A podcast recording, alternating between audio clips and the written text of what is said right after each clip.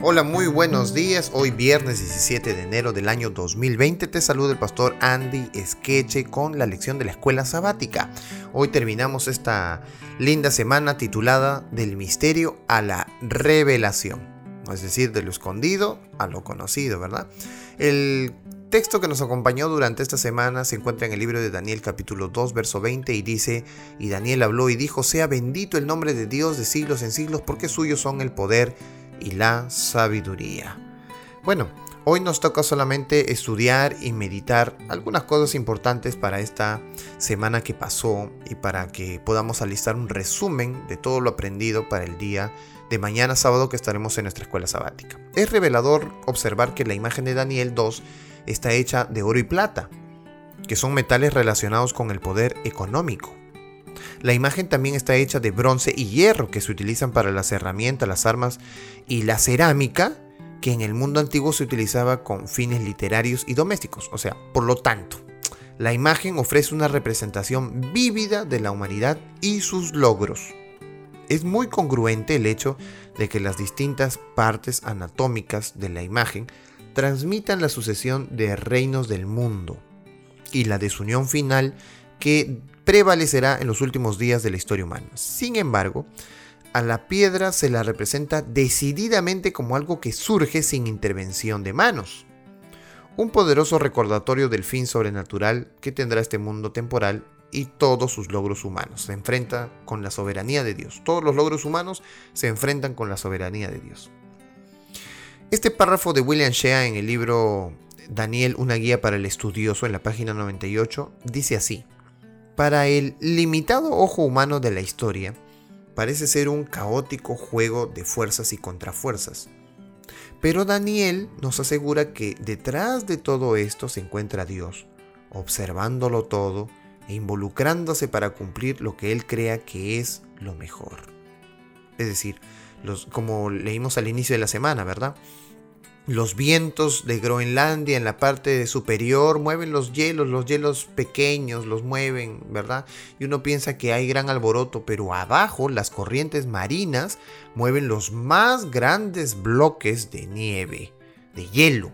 Los mueven, ¿verdad? Tremendos, donde los buques ya no pueden pasar. Bueno, lo mismo sucede. Aquí la agitación humana, los temblores, los sismos, eh, las lluvias, los relámpagos, las tormentas, las guerras, las amenazas, todos son, son de vientos, ¿verdad? Hechos por los seres humanos, movimientos que parecen que tuvieran otro rumbo, otro destino.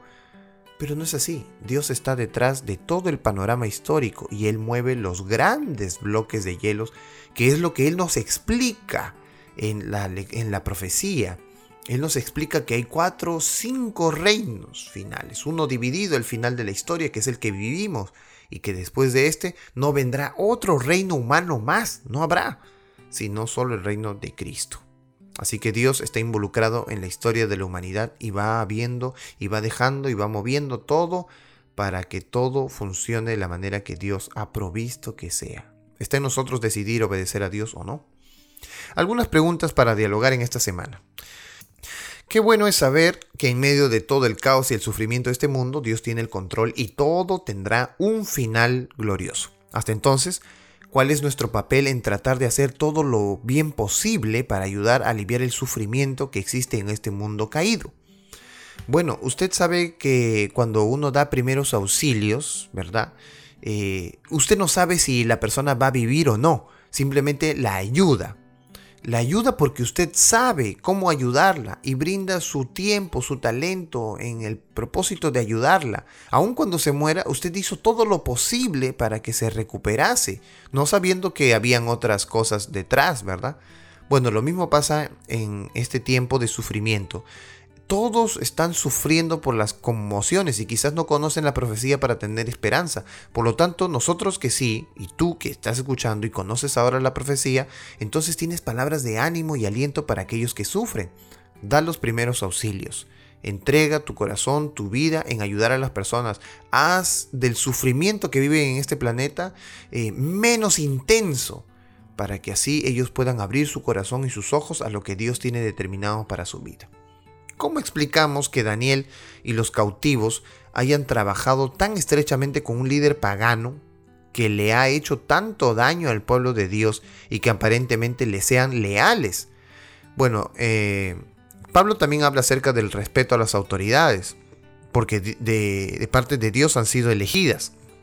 Así que nosotros tenemos que respetar lo establecido por Dios. Al final de cuentas, todos los que tienen un cargo, una función en el Estado, en los gobiernos, rendirán cuentas a Dios. Eh, y nosotros tenemos que obedecer a estas eh, autoridades hasta el límite que eh, vayan en contra de la voluntad divina. ¿verdad? Como en el caso de Daniel, cuando ya se les impuso adorar a otro Dios, ellos detuvieron todo el maltrato que venían recibiendo, hicieron un stop y pidieron hacer un cambio en esta situación, pero lo hicieron eh, de manera temperada, madura, eh, no, no reaccionaron malamente, ¿verdad? Ellos pidieron favor, hicieron todo lo posible de la manera más educada. Así que hoy vivimos en un mundo muy parecido al de Daniel, una Babilonia espiritual en realidad, eh, y no podríamos nosotros juzgar que Daniel haya vivido obedeciendo a un emperador que no obedecía a Dios, porque hemos visto cómo Daniel obedecía a Dios a pesar de trabajar en el Estado. Hoy día nosotros también podemos hacer lo mismo.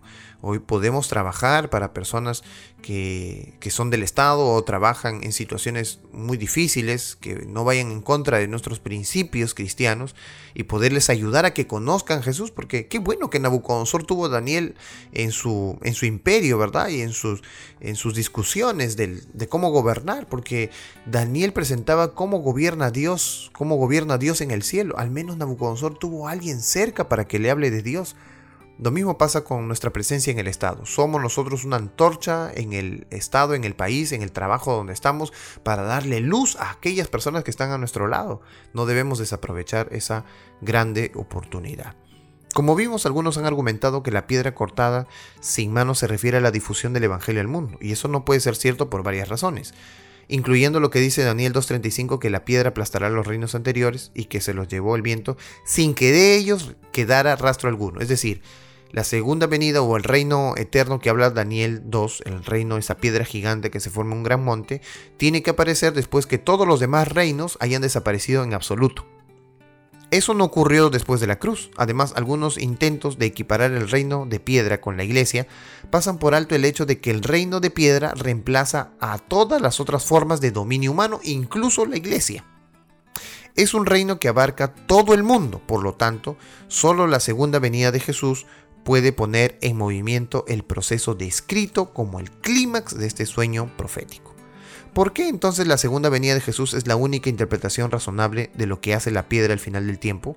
Porque ese será el final del pecado. La segunda venida de Jesús vendrá y se acabará todo en el planeta. Todo lo que corresponde a dominio humano desaparecerá y solo existirá el dominio de Dios a través de Cristo.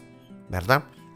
Que es lo que vemos aquí en la profecía. Es la única más razonable porque recuerden que el texto dice que tienen que desaparecer todas las otras, como el tamo, que se los lleva el viento, como paja, que no queda ninguna.